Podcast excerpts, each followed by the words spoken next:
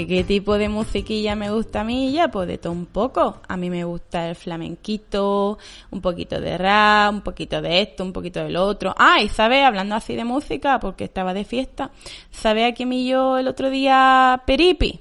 Pues tú te lo vas a imaginar.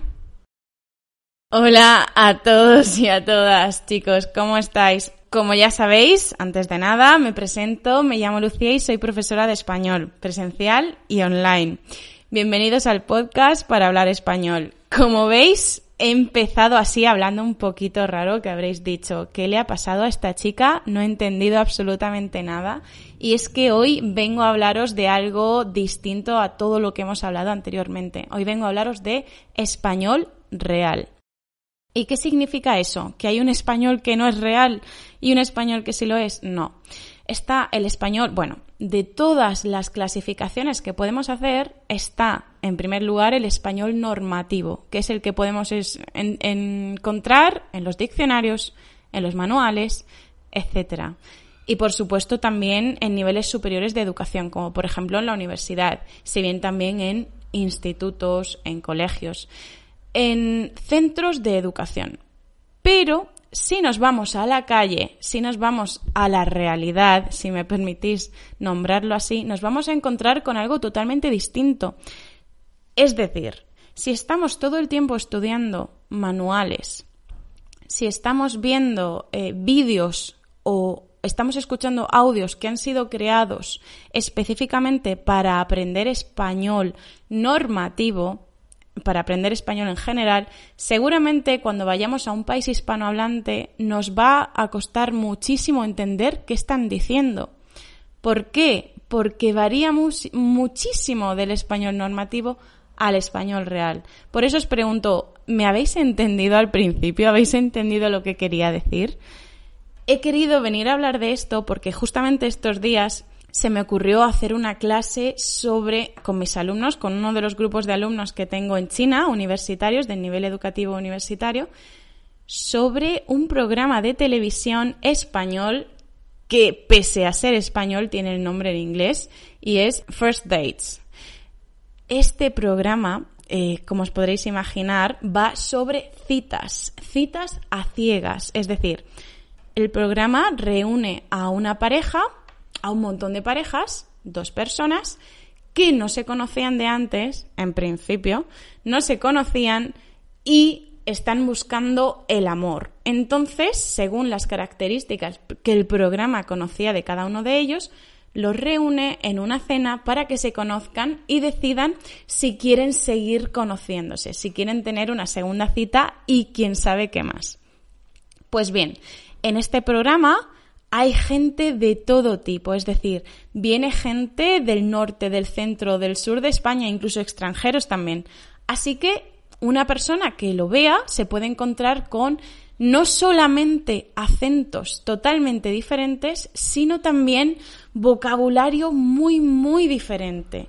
¿Por qué? Porque esas personas, evidentemente, vienen de contextos diferentes y eso significa que sus niveles educativos, que los ámbitos en los que se mueven son muy distintos. Por eso no es lo mismo eh, el vocabulario, la forma de hablar que tendrá una persona, también por la edad de, qué sé yo, 60 años, que la que tendrá alguien de 20 años, porque también van muy jóvenes y muy mayores a ese programa. Y lo mismo pasa con las profesiones. A lo mejor alguien que ha recibido una educación universitaria y es, qué sé yo, ingeniero, no hablará igual que una persona que no ha recibido educación universitaria y a lo mejor está trabajando en una profesión que requiere hablar con el público constantemente, digamos un camarero, eh, un dependiente de una tienda, una dependienta, una camarera, lo que sea el vocabulario y la forma de hablar de todas esas personas serán totalmente distintas. Y si lo escucháis, veréis que hay una, unas palabras, unos acentos, una forma de expresarse totalmente diferentes a lo que habéis estado escuchando en audios y en vídeos hechos en, en exclusiva para aprender español. Es totalmente diferente.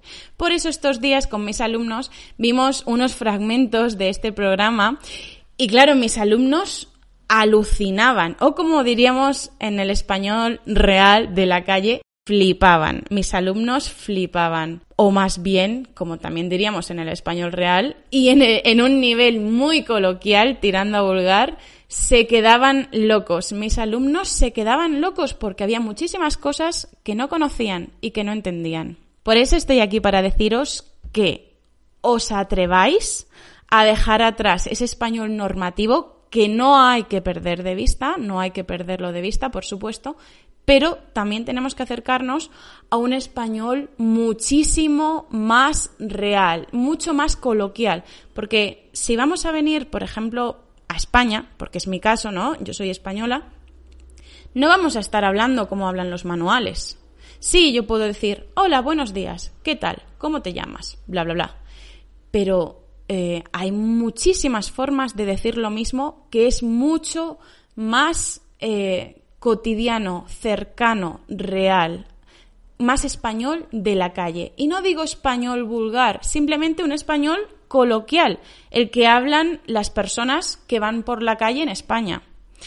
Déjame decirte unos ejemplos, unos ejemplos que mis mismos alumnos me preguntaron, profesora, ¿qué significa esto? Si yo digo normal, esta persona es normal, ¿me entendéis, verdad? Pero ahora yo llego y voy a empezar a decir, esta persona es normalica. Normalica. ¿Qué es eso? Normalica. O esta persona es normalilla.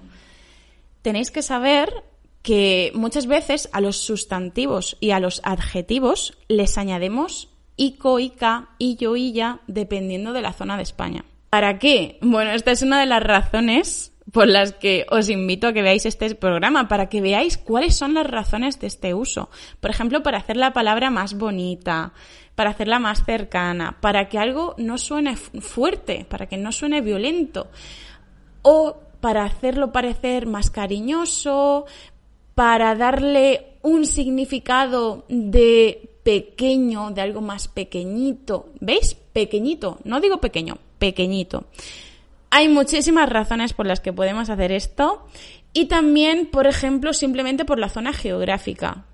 Eh, podemos decir, en vez de bonito, en mi zona, por ejemplo, en la zona de Murcia, podemos decir bonico. Y así con muchísimas. Otro, ¿qué tipo de música te gusta?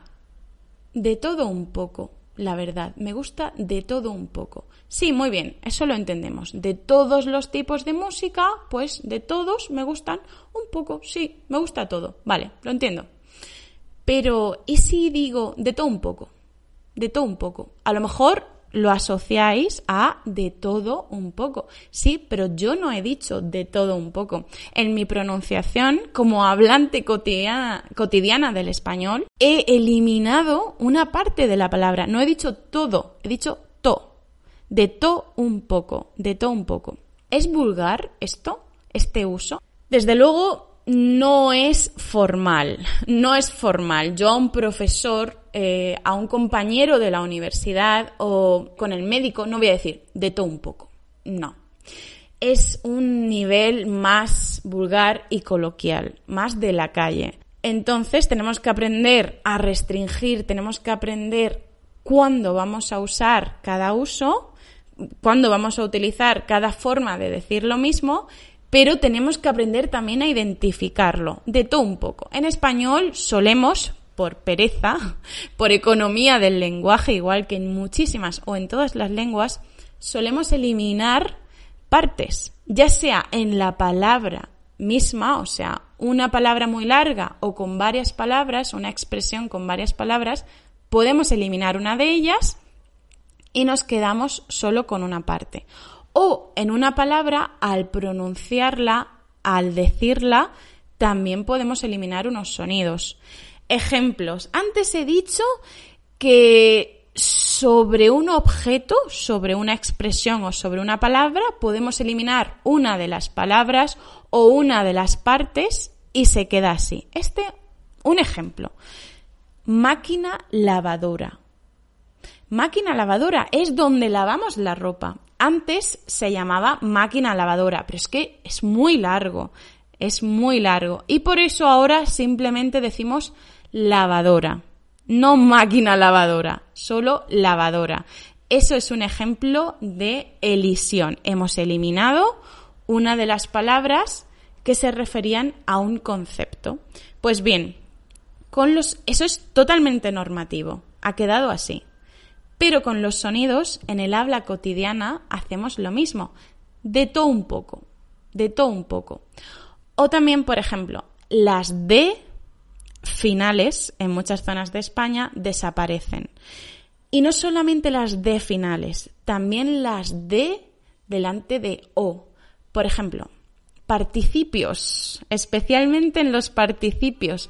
Comido, he comido. ¿Qué has comido hoy, Lucía? ¿Qué has comido hoy, Lucía?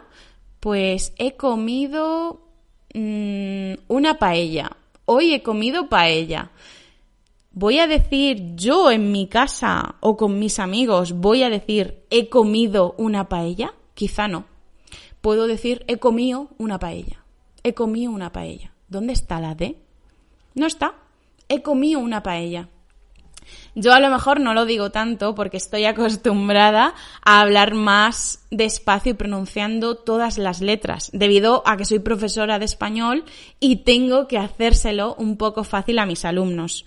Por eso quizá pronunciaré todas las S finales, pronunciaré todas las D y todas las letras que en general muchísimos españoles, unos más que otros, nos comemos. Nos comemos, es decir, las eliminamos. Y un ejemplo es, como digo, en los participios la D antes de la O. He comido o he comido. He visitado. He almorzado. He desayunado me he acostado. Así, las eliminamos un montón. Y eso no significa, no significa que la escribamos sin la D. No, para escribirlo siempre hay que escribirlo con la D. Pero al decirlo, nos lo comemos. y ya está. Y eso es muy común. Por eso digo una y otra vez que es muy importante aprender el español real, el español coloquial de la calle, el que hablamos los españoles todos los días más ejemplos. No sabéis la cantidad de ejemplos que tengo eh, por aquí que he utilizado con mis alumnos. Y uno más, cuando veis a una persona que ha bebido muchísimo alcohol y que va, que no puede ya ni hablar, que no puede ya ni mantenerse en pie, ¿cómo decís que está? Está borracho, ¿verdad? habéis aprendido estar borracho, emborracharse. Pues bien, tenemos muchísimas, muchísimas formas de decir lo mismo eh, en español coloquial, en el español real. Y no es estar borracho. Sí, podemos decirlo, pero es que tenemos tantas formas, coger una cogorza, coger, bueno, un montón de cosas. Una de ellas que hemos visto eh, mis alumnos y yo en un vídeo, en un programa de First Aids, es estar piripi. Estar piripi.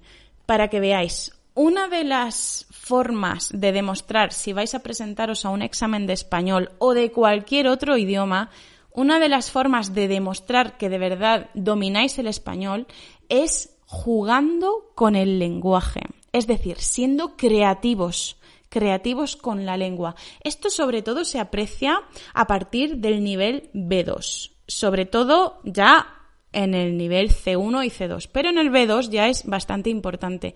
Hay que ser creativos con la lengua. Y además de ser creativos con la lengua, tenemos que demostrar que sabemos sobre esta creatividad de la lengua, es decir, tenemos que demostrar que sabemos un montón de expresiones que utilizan los españoles.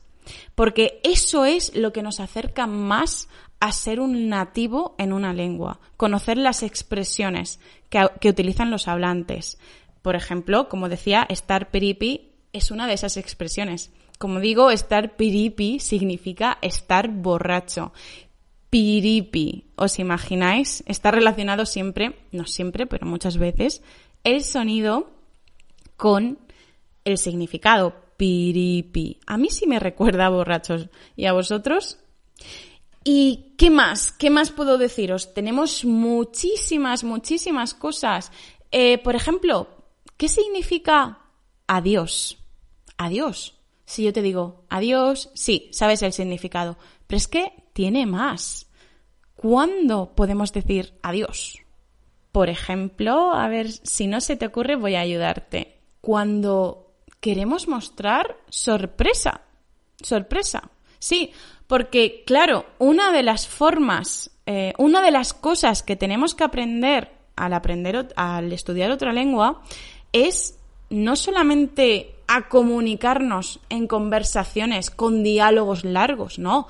También tenemos que saber mostrar enfado, mostrar sorpresa, mostrar, mostrar alegría, mostrar tristeza. Tenemos que expresar nuestras emociones y nuestros sentimientos no solamente a través de diálogos largos o cortos, sino también, también a partir de em, expresiones, exclamaciones.